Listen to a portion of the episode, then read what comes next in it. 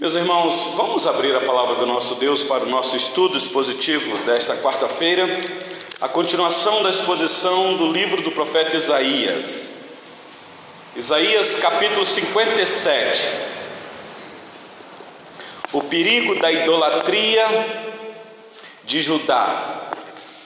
Este é o tema aqui do capítulo e o tradutor colocou para nós aí, pelo menos na nossa tradução aqui, da nossa Bíblia, condenada a idolatria de Israel. Nós vamos ler aqui e vamos ver o que o Senhor Deus tem a tratar conosco, como tratou com aquele povo lá no passado. E é interessante, meus irmãos, que olhando para o texto, Hoje a gente fica pensando assim: como pode aquele povo que Deus se revelou para eles de maneira especial, o povo se rebelar contra Deus, dar as costas para Deus e começar a prática de adoração a outros deuses? Eu leio isso daqui e falo assim: puxa vida, a gente fica com aquela sensação assim, a nossa moralidade. Se eu estivesse lá, eu não teria adorado outros deuses. Será que não, meus irmãos? Então hoje nós vamos ver aqui as lições que nós podemos tirar deste texto para a vida da nossa igreja, para a nossa vida em particular. Então, Isaías 57.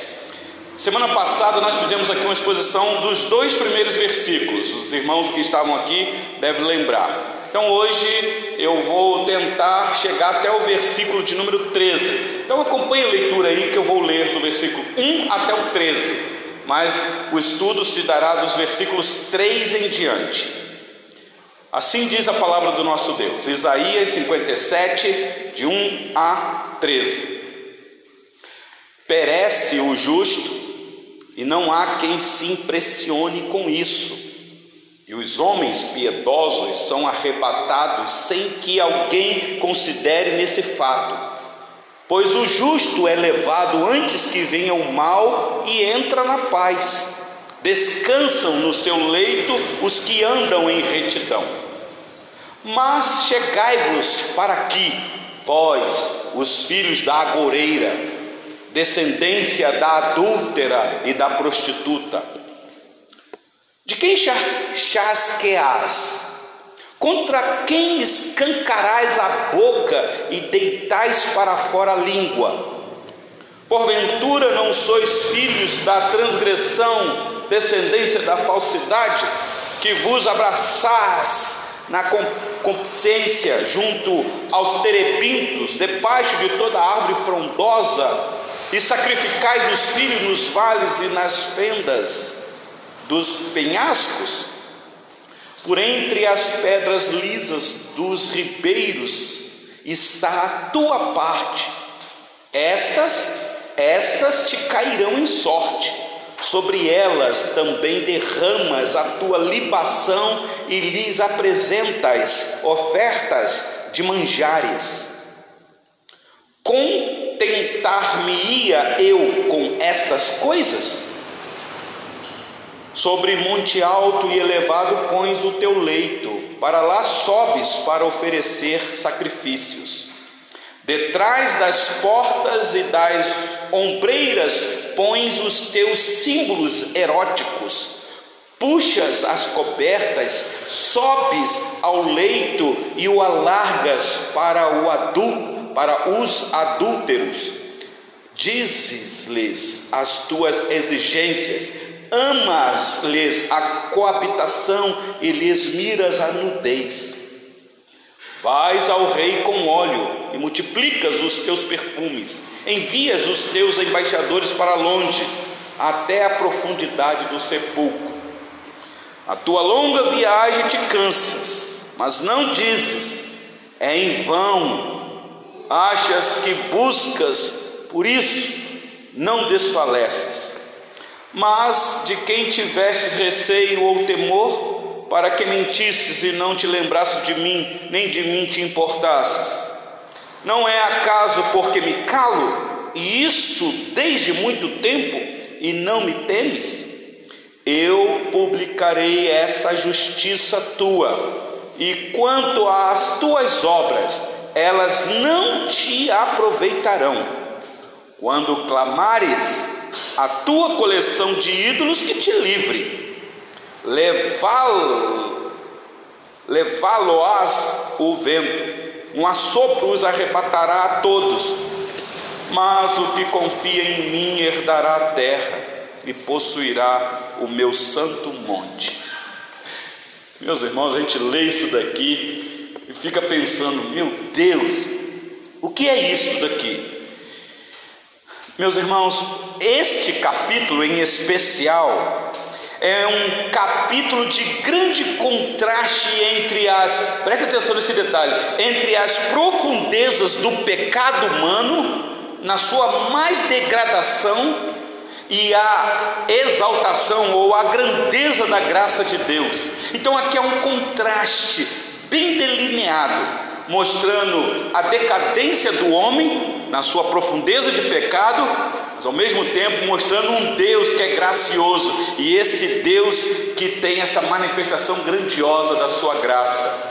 Vocês devem ter percebido aqui, apesar da sentença que está aqui neste capítulo, no finalzinho tem um lampejo de esperança, uma expectativa para aqueles que confiam no Senhor. Então, meus irmãos, se não fosse mesmo pela graça de Deus, nós, os pecadores que somos ainda, não teríamos nenhuma expectativa, nenhuma, nenhuma esperança não teríamos como descansar e esperar no Senhor, porque a máxima da nossa existência como cristãos é essa, meus irmãos, é saber que nós temos um Deus que nele nós podemos descansar e esperar. Então é descanso com expectativa, senão não vale a pena nem viver, porque as crises estão aí. Então, por isso é que nós temos aqui no finalzinho deste trecho que eu acabei de ler com vocês uma grande expectativa. Apesar do caos, há para aqueles que confiam no Senhor uma esperança. Então vamos, é, eu estou dizendo isso porque se vocês olharem comigo aí o versículo 18, essa parte será para o nosso próximo estudo. Mas para mim o versículo chave deste capítulo é o versículo 18. Olha aí o que diz o versículo 18. Tenho visto os seus caminhos e o sararei, também o guiarei e lhe tornarei a dar consolação, a saber, aos que dele choram.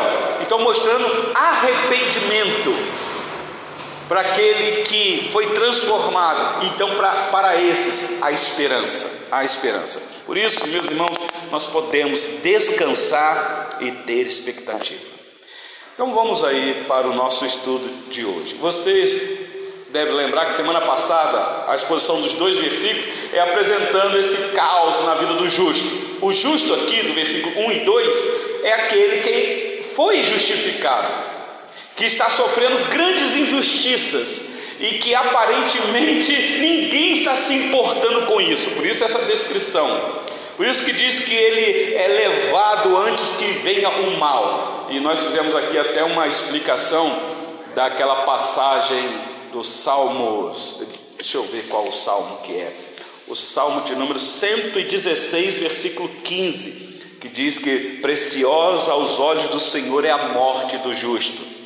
Preciosa ali porque é valioso demais, é, é caro demais, é penoso demais aos olhos do Senhor porque o justo vai sendo é, é, injustiçado neste mundo mal caído. Caído. E hoje eu quero ver com você então a partir do versículo 3. Olha aí para a sua Bíblia o versículo 3. Depois dessa apresentação do justo que entra na paz e descansa no seu leito, olha só agora o versículo 3. Mas, que vem uma bronca, neto, que bronca. Mas chegai-vos para aqui vós, os filhos da agoureira, descendência da adúltera e da prostituta. Meus irmãos, isso aqui é a palavra de Deus. E aqui é para envergonhar a gente, porque a nossa moralidade, a gente quer usar palavras e o Senhor Deus é o Senhor, é o Criador das palavras. Ele pode falar da maneira que ele quiser, ele é Deus, ele está falando com o povo dele. E aqui uma linguagem que, para o contexto histórico, eles entenderam, esse povo aqui. Deixa eu ler para vocês. Deixa eu ver se é isso aqui. Abra sua Bíblia em Mateus capítulo 16. Olha esse texto aqui, deixa eu ver se é isso. Uma vez os fariseus chegaram diante do Senhor Jesus, não somente os fariseus, mas também os saduceus, e pediram ao Senhor Jesus um sinal. Aquele povo rebelde, aquele povo que estava no encalço do Senhor Jesus, aquele povo que queria achar um ato falho na vida do Senhor Jesus. Olha este relato aqui e vocês irão ver a resposta que o Senhor Jesus dá para esse povo. Mateus 16, versículo 1. Aproximando-se os fariseus e os saduceus, tentando-o, pediram-lhe que lhes mostrasse um sinal vindo do céu. Olha a ousadia, o que é que eles queriam? Ele, porém, lhes respondeu: Chegada a tarde, dizeis: haverá bom tempo, porque o céu está avermelhado, e pela manhã, hoje haverá tempestade, porque o céu está de um vermelho sombrio. Olha como é que o Senhor Jesus, meus irmãos, enquadra os seus é, é, oponentes. Sabeis, na verdade, discernir o aspecto do céu e não podeis discernir os sinais dos tempos. Versículo 4: Uma geração má e adúltera pede um sinal. Então, prestar atenção, ele está dizendo: vocês fazem parte de uma geração prostituta e adúltera. Não entrou a palavra prostituta aqui, mas entrou a palavra adúltera. Vocês me pedem um sinal, nenhum sinal lhe será dado senão de Jonas.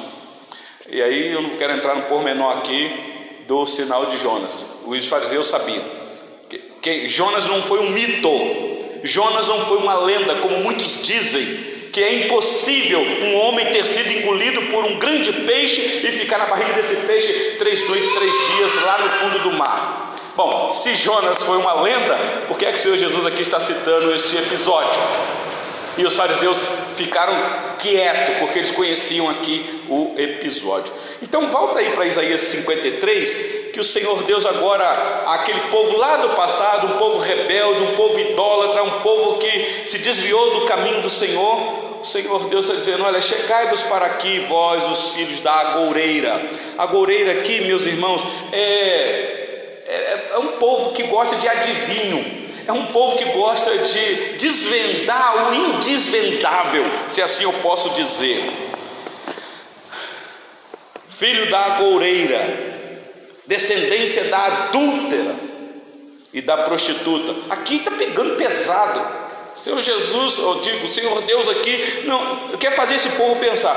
Por que é que ele usa a palavra agoureira? Porque já havia uma lei do próprio Senhor Deus dizendo: vocês quando herdarem a terra, vocês cuidado para vocês não imitarem o povo desta terra, porque o povo dessa terra é um povo pagão, um povo idólatra.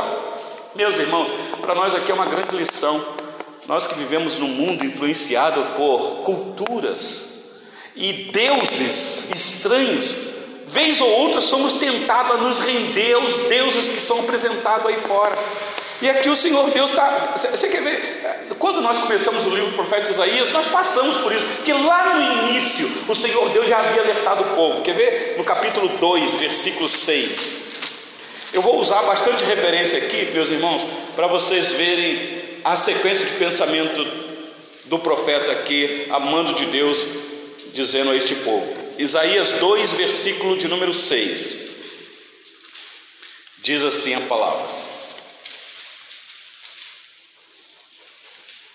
Pois tu, Senhor, desamparastes o teu povo, a casa de Jacó, porque os seus se encheram da corrupção do Oriente e são agoureiros como os filisteus e se associam com os filhos dos estranhos. Prestar atenção, meus irmãos, o Senhor Deus já havia dado uma sentença para esse povo. Eu disse para vocês não se misturarem, para vocês não se contaminarem. Vocês terão que ser influenciadores deste, deste povo pagão. Mas o que é que aconteceu, meus irmãos? Eles foram influenciados. Em vez da palavra de Deus mudar conceitos culturais, Foi a cultura que mudou o conceito deles. E aqui, meus irmãos, a gente já tira uma grande lição para nós. Vivemos numa cultura hedonista, marxista, uma cultura narcisista que muitas vezes nos influencia. Meus irmãos, o Evangelho muda a cultura, transforma a cultura, é contra a cultura. Ele, ele chega e muda, porque é assim que o Evangelho faz, muda a pessoa, a pessoa é transformada, mas o, o ruim é quando isso daqui acontece, por isso essa tônica de Deus aqui. Pensa nisso, que palavra dura. Ah, vocês devem estar pensando assim, pastor, mas quando foi que Deus deu uma lei para esse povo? Ah, está em Deuteronômio, que é o nosso livro da lei. Quer ver? Deuteronômio capítulo 18. Olha esta lei aqui. Você vê por que é que o Senhor Deus está falando nesse tom com o povo. Deuteronômio 18, versículo 9.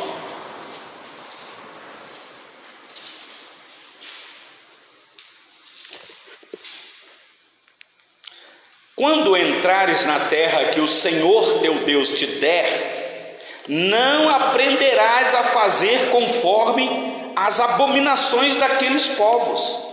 Não se achará entre ti quem faça passar pelo fogo o seu filho ou a sua filha, nem adivinhador, nem prognosticador, nem agoureiro, nem feiticeiro. Eu vou ler até o 12 nem encantador, nem necromante, nem mágico, nem quem consulte os mortos, pois todo aquele que faz tal coisa é abominação ao Senhor. E por estas abominações ao Senhor teu Deus, os lança de diante de ti. Então, já tinha uma sentença. Então o povo está em total rebeldia. Por isso o Senhor Deus então vem com essa veemência em cima do povo. Eles esqueceram o Senhor, eles abandonaram a, a aliança. Então, meus irmãos, olha aí o versículo de número 3: Mas chegai-vos para aqui, vós, os filhos da agoureira, descendência da adulta e da prostituta. Meus irmãos, aquele que tira sorte para prever o futuro, isso é abominação diante do Senhor. Eu falo isso com muito pesar no coração, porque eu tenho na minha família, agora não, porque a idade trouxe peso para o ombro é, da minha tia, mas vivia isso daqui. E eu sei que vocês sabem o que isso aqui significa. Esse povo que quer prever o futuro para tentar então diante de um futuro criar uma expectativa e ter descanso. Meus irmãos, o nosso descanso está no Senhor, está no Senhor. O que é interessante é quando ele diz assim: descendência da adúltera e da prostituta. Isso daqui, meus irmãos, é uma alusão aos rituais de fertilidade dos cananeus. Quando ele está falando isso daqui, porque o povo se enveredou tanto na prática dos pagãos que eles estão praticando abominação. Abom... Nós estamos falando, meus irmãos, do povo de Deus. Do povo de Deus. Mas olha aí, Isaías 57, versículo 4 e 5.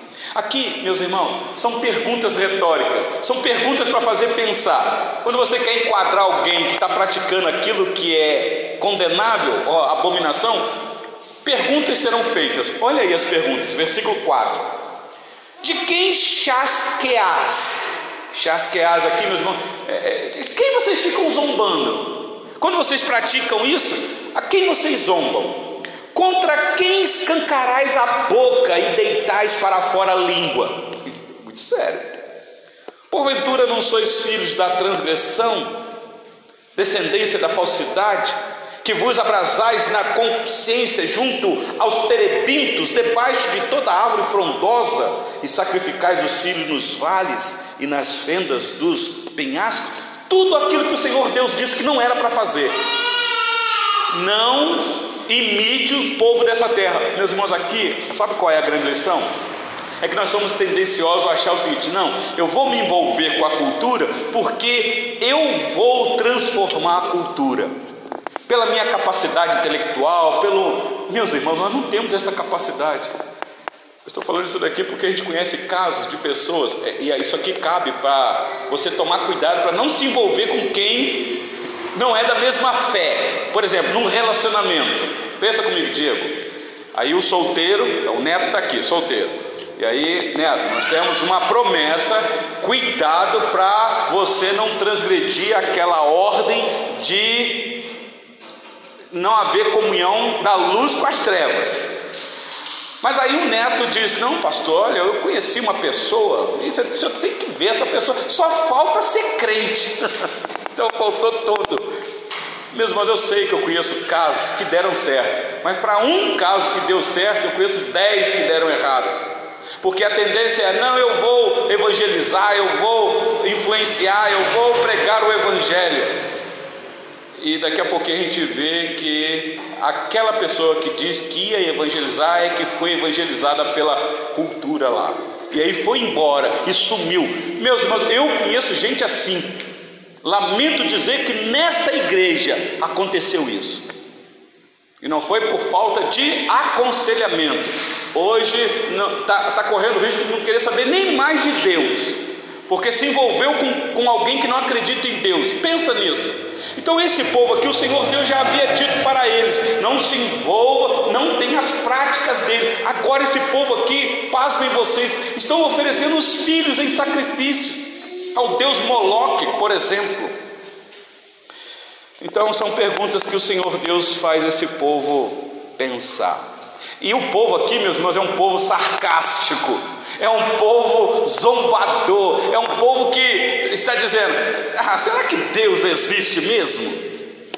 Aí desafia Deus. Quer ver? Lá no capítulo de número 5, aqui mesmo, Isaías 5, olha a ousadia do povo.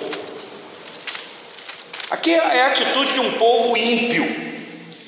Isaías 5,18. Já passamos aqui, então, não sei se os irmãos lembram. Diz assim o versículo de número 18. Ai aqui, é, essa palavra ai é sentença. É o Senhor dizendo: é, Ah, vocês não sabem o que espera vocês. Olha aí o versículo 18. Ai dos que puxam para si a iniquidade com cordas de injustiça e o pecado como um tirantes de carro. É, é, a, a linguagem aqui é como aquela pessoa que tem um carrinho e dentro desse carrinho, lotado até em cima, iniquidade mais iniquidade, pecado, e ele então amarra uma corda e agora ele vai puxar. Olha o versículo 19. E dizem: apresse-se Deus, leve a cabo a sua obra para que a vejamos Aproxime-se, manifeste-se o conselho do Santo de Israel para que o conheçamos. Isso aqui é uma ousadia desse povo. É dizendo, ó, nós estamos no pecado e nada vai nos acontecer. Então, agora no capítulo de 57 de Isaías, versículo 5, é a mesma atitude o Senhor Deus dizendo para eles: Ah, vocês não sabem o que aguardam. Olha o versículo 6, Isaías 57, 6. Por entre as pedras lisas dos ribeiros está a tua parte. Estas, estas te cairão em sorte. Sobre elas também derramas a tua libação e lhes apresenta ofertas de manjares. Outra pergunta: Contentar-me-ia eu com estas coisas? Isso aqui é Deus falando. Meus irmãos, em vez de o próprio Senhor ser a porção desse povo, Pasme vocês, os ídolos agora haviam se tornado os parceiros da aliança desse povo. Eles agora são adoradores de outros deuses. Se renderam a isso. O que é que aconteceu com esse povo? Versículo 7. Olha aí. Sobre monte alto e elevado pões o teu leito, para lá sobes para oferecer sacrifício. Meus irmãos, isso aqui é povo de Deus. Só que o sacrifício aqui não é sacrifício ao Deus vivo, são aos ídolos.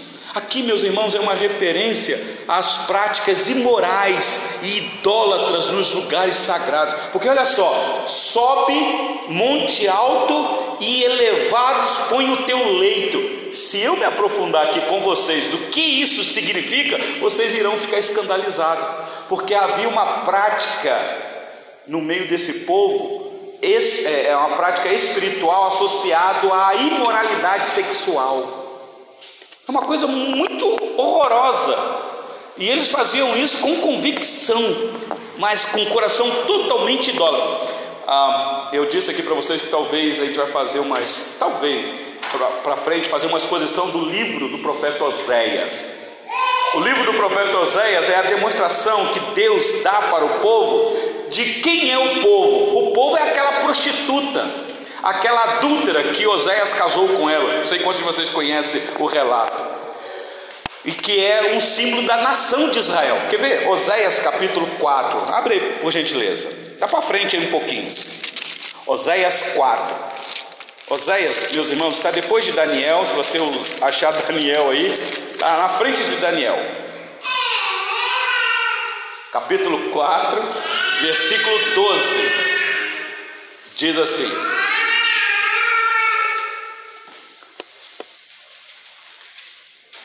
O Filipinho fica disputando comigo aí. Só aí, Felipe.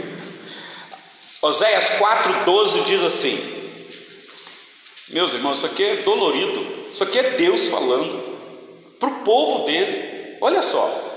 O meu povo consulta o seu pedaço de madeira, e a sua vara lhe dá resposta, porque um espírito de prostituição os enganou eles, prostituindo-se, abandonaram o seu Deus. Que coisa triste. Mas olha o versículo 13: Sacrificaram sobre o cimo dos montes e queimaram incenso sobre os outeiros, debaixo do carvalho, dos chopos e dos terebintos, porque é boa a sua sombra. Por isso, vossas filhas se prostituem e as vossas noras adulteram. Que coisa! Ele está falando aqui das práticas religiosas dos pagãos, que agora o povo dele se rendeu a isso. E a gente olha hoje e diz: Meu Deus, como que hoje o povo de Deus está totalmente né, afastado da essência do Evangelho. Meus irmãos, olha para o passado, isso sempre existiu. Sempre existiu rebeldia no meio do povo de Deus. Então, voltando para Isaías 57, por isso que é pesado aí o versículo de número 7. Mas olha só agora o 8. Olha a expressão no versículo 8 de Isaías 57. Detrás das portas e das ombreiras pões os teus símbolos eróticos, puxas as cobertas, sobes ao leito e o alargas para os adúlteros. Dizes-lhes as tuas exigências, ama-lhes a coabitação e lhes mira a nudez. Prestaram atenção? Por isso que está aqui dessa maneira. O Senhor Deus está enquadrando este povo em vez deles firmarem a aliança que Deus havia feito com eles, agora eles haviam feito uma aliança com a imoralidade, com a luxúria, perderam o pudor. Muito triste isso daqui, meus irmãos. Por quê? Porque o nosso coração guiado por nós mesmos, meus irmãos, nos leva a caminhos que no fim são caminhos doloridos. No início pode ser bom, gostoso, prazeroso, mas o fim é caminho amargo. Olha o versículo 9 e 10. Faz ao rei com óleo e multiplica os teus perfumes. Envias os teus embaixadores para longe, até a profundidade do sepulcro. Escuta o versículo 10 agora.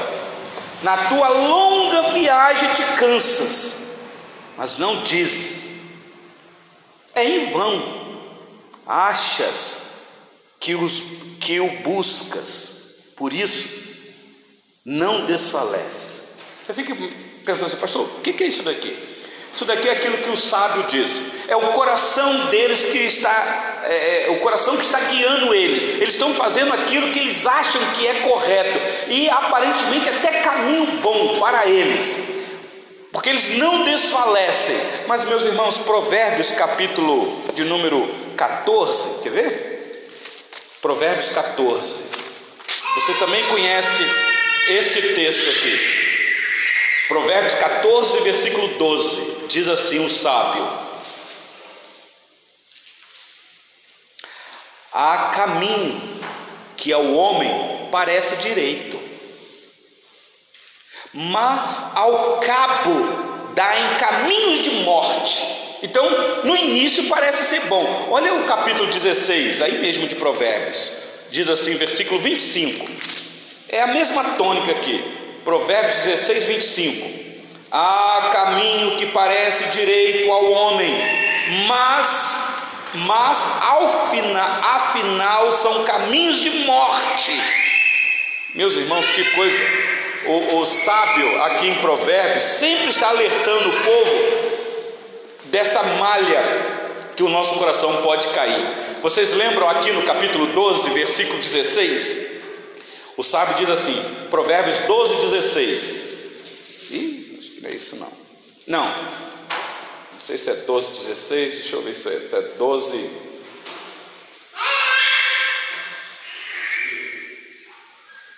Versículo 15. Provérbios 12, 15. O caminho do insensato aos seus próprios olhos parece reto, mas o sábio dá ouvido aos conselhos. Prestaram atenção? Então é por isso, meus irmãos, que nós temos aqui essa descrição dramática do capítulo 57, quando o Senhor Deus está expondo de maneira veemente o coração idólatra desse povo. Volta aí para Isaías 57. Olha o versículo 11 comigo aqui. Meus irmãos, olha o versículo 11, que coisa. Só é o Senhor Deus enquadrando o povo. Mas de quem tivestes receio ou temor, para que mentisses e não te lembrasses de mim, nem de mim te importasses? Não é acaso porque me calo, e isso desde muito tempo, e não me temes? O que está acontecendo, meus irmãos, aqui é uma coisa muito triste. O Senhor Deus agora está entregando este povo aos seus próprios desejos, aos seus próprios corações que, está, que está guiando, estão guiando eles. Isso aqui é muito ruim. Quando eu li isso aqui pela primeira vez, quando diz assim: Mas de quem tivesses receios ou temor para que mentisses e não te lembrasses de mim? Eu lembrei aqui quando a Ananias e Safira, diante de, do apóstolo Pedro, naquela oferta que eles levaram lá para a igreja, você lembra qual foi a, a palavra que Pedro deu para Ananias e Safira? Porque mentistes ao Espírito Santo. E ali é um caso dramático, porque aquilo ali causou a morte é, é, é abrupta, instantânea, fulminante daquele casal, porque mentiram ao Espírito Santo. Olha o que o Senhor Deus está dizendo. Por que, que vocês estão mentindo? Não é acaso porque me calo, meus irmãos, uma coisa é a gente ouvir a doce voz do Senhor trazendo alento, esperança, descanso ao nosso coração. Outra coisa é o Senhor Deus se calar. Isso aqui é muito triste. Por isso que o versículo 12 e 13, para a gente concluir, diz assim: Eu publicarei essa justiça tua e quanto às tuas obras, elas não te aproveitarão. Quando clamares, a tua coleção de ídolos que te livre. Levá-los-á o vento, um sopro os arrebatará a todos. Segura até aí. Meus irmãos, a justiça deles aqui não era uma justiça genuína. Preste atenção nesse detalhe aqui, meus irmãos nós não temos justiça própria. Toda nossa justiça que possamos querer levantar diante de Deus, meus irmãos, pelos nossos próprios recursos, são imundas, vão cair. Olha comigo, o próximo capítulo é o capítulo do jejum. Se você quiser saber o que é jejum, Isaías 58. Mas olha como que Isaías 58 começa. Olha aí comigo. Isaías 58, versículo 1, 2 e 3. Clama a plenos pulmões, não te detenhas ergue a voz como a trombeta e anuncia ao meu povo a sua transgressão e à casa de Jacó os seus pecados. Olha o que o Senhor Deus estava falando com o profeta: profeta, pega um megafone e erga a voz, não poupe, não poupe, e expõe a transgressão do meu povo, os pecados. Meus irmãos, vocês já pararam para pensar nisso aqui? Olha o versículo 2 e 3.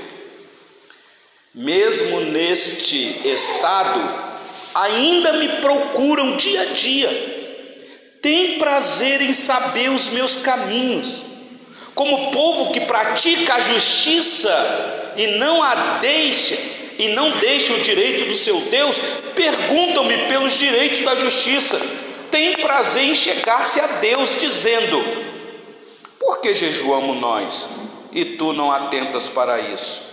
Porque afligimos a nossa alma e tu não o levas em conta. Eis que no dia em que jejuais, cuidais dos vossos próprios interesses e exigis que se faça todo o vosso trabalho. um povo cara de pau, um povo que com toda a transgressão estampada, mesmo assim ainda queria chegar diante de Deus, jejuava, afligia o corpo, sabe como é que é, né? É, aquela carinha de piedade e aí então o Senhor Deus está dizendo: Eu estou calado para vocês, eu não vou responder a oração de vocês, eu vou blindar os céus sobre a cabeça de vocês. E aí olha a cara de pau do povo: Uai, por que é que o Senhor não nos abençoa? Porque nós estamos lá jejuando. O Senhor não gosta de jejum, Deus? Por que, que o Senhor não se atenta para nós? Diz aí o versículo 2, na verdade, versículo é, 3 porque afligimos a nossa alma e tu não os leva em conta. Está querendo enquadrar Deus. Que povo, cara de pau. Por isso aqui, o Senhor Deus manda o profeta escancarar o pecado desse povo. Sabe por quê, meus irmãos? Tem uma palavrinha-chave aí que eu li no versículo 2. Como povo que pratica a justiça, eles estavam praticando justiça, mas justiça própria, justiça segundo o entendimento deles, era o que eles estavam achando.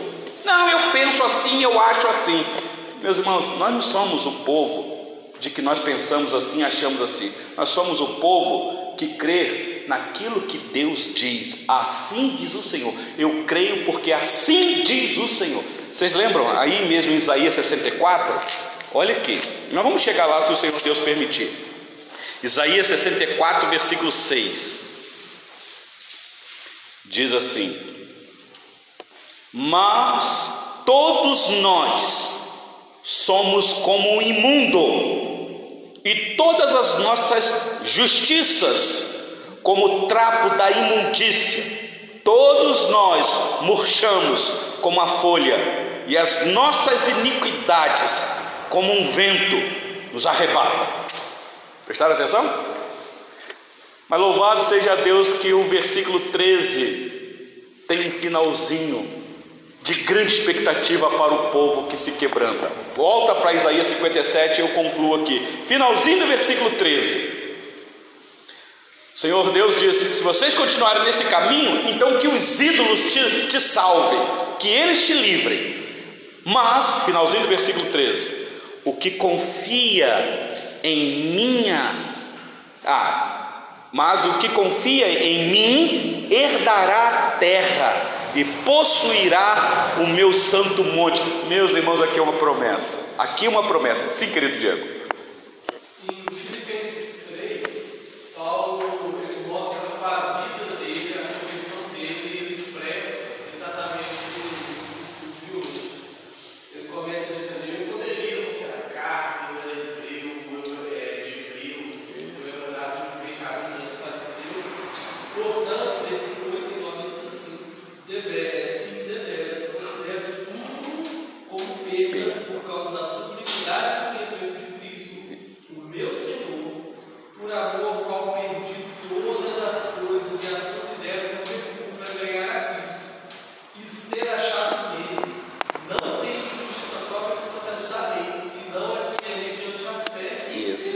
Exatamente. De Deus. justiça que vem de Deus. Por isso é que eu disse que o versículo 1 e 2, Diego, de Isaías 57, este justo apresentado aqui é o justo que foi imputado justiça a ele. Ele foi justificado, porque não é justo por, por questão própria, porque não há justiça própria em nós para chegarmos a ser aceitos diante de Deus. Muito bem, Diego, a sua apresentação. Por isso, meus irmãos, para concluir, mas o que confia em mim herdará a terra. Que terra é essa aqui, meus irmãos? Para o judeu aqui era a terra literal, porque eles seriam levados para o cativo, para o cativeiro, e depois voltariam e teriam por direito a terra. Na verdade, nem muito direito, porque eles chegariam de retorno à terra, teriam que brigar pela terra, porque já teriam lá outros povos. Mas o ponto para nós aqui, meus irmãos, herdará a terra. Quer ver uma coisa? Olha aí o versículo de número 15 neste mesmo capítulo, versículo 15. Porque assim diz o alto, o sublime, que habita a eternidade, o qual tem o nome de santo. Habito no alto e santo lugar mas habito também com contrito e abatido de espírito, para vivificar o espírito dos abatidos e vivificar o coração dos contritos. Meu Deus, que promessa, Nicole! Que coisa! É aqui que muitos dizem que aquele cântico que muitas vezes a igreja canta, és Deus de perto e não de longe, é uma contradição em termos por causa desse versículo aqui, porque o Senhor Deus está dizendo: não, eu sou um Deus que habito no mais alto dos céus, mas eu também habito com contrito, eu sou um Deus de perto, eu estou com vocês, eu estou com vocês. Aliás, Isaías 42, esta é a nossa conclusão, meus irmãos, versículo de número 6, não, Isaías 4, digo, versículo 2, Isaías 4, 2. Olha esta promessa aqui, meus irmãos. Isaías 4, versículo 2: Naquele dia, o renovo do Senhor será de beleza e de glória, e o fruto da terra, orgulho e adorno para os de Israel que forem salvos. Será que os restantes de Sião e os que ficarem em Jerusalém serão chamados santos? Todos os que estão inscritos em Jerusalém para a vida quando o Senhor lavar a imundícia das filhas de Sião e limpar Jerusalém da culpa do sangue do meio dela, com o olha aí, Diego, com o espírito de justiça e com o espírito purificador. Meus irmãos, não é que Deus tem vários espíritos, é uma ação só do espírito dele, espírito que convence do pecado, da justiça e do juízo. E aí o versículo 5 diz assim: Criará o Senhor sobre todo o monte Sião e sobre todas as suas assembleias uma nuvem de dia e fumaça e resplendor de fogo chamejante de noite. Porque sobre toda a glória se estenderá um dossel e um pavilhão, os quais serão para sombra contra o calor do dia e para refúgio e esconderijo contra a tempestade e a chuva. Promessa expectativa, esperança. Meus irmãos, que coisa maravilhosa. Então, aquele que confia em mim herdará a terra.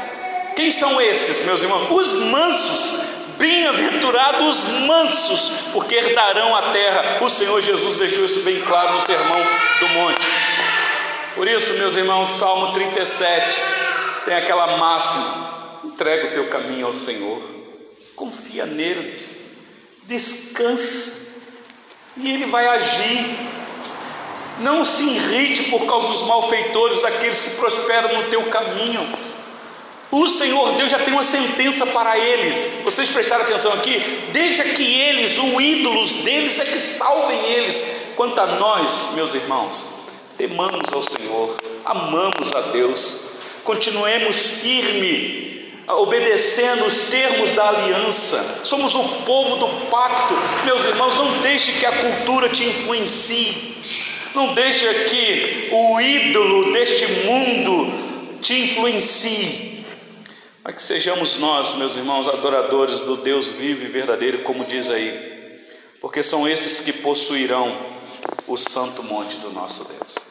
Que fica essa palavra para o nosso coração, meus irmãos, nesta noite. Um texto tão difícil da gente entender, interpretar e explicar. Porque a partir do versículo 14, você já viu aí, vai aliviar, vai, vai aliviar um pouquinho. Semana que vem, se o Senhor Deus nos der é, vida, nós estaremos aqui para trabalhar com os irmãos a partir do versículo 14 até o 21, e você vai ver aí o que é que o Senhor Deus fala dos perversos. Para os que confiam nele, paz e descanso, mas para os perversos, diz o meu Deus, não há paz. Versículo 21 de Isaías 57. Que Deus assim nos abençoe. Quais são as lições, meus irmãos, para nós aqui? Eu acho que você já deve ter pegado aí. Cuidado com o perigo da idolatria. Idolatria para nós, presbítero João Paulo, não é simplesmente cortar uma árvore e fazer uma imagem e ajoelhar, como esse povo aqui fez. Idolatria é tudo aquilo que ocupa o lugar de Deus no nosso coração. Muitas vezes o ídolo, neto, está dentro do nosso coração. Então, cuidado com a idolatria, porque é um perigo para nós. Há uma sedução. Satanás, com seus anjos caídos, são sedutores, enganadores. Se faz até de anjo de luz para enganar. Então, vigie, vigie. Que Deus assim, então, pois, nos abençoe.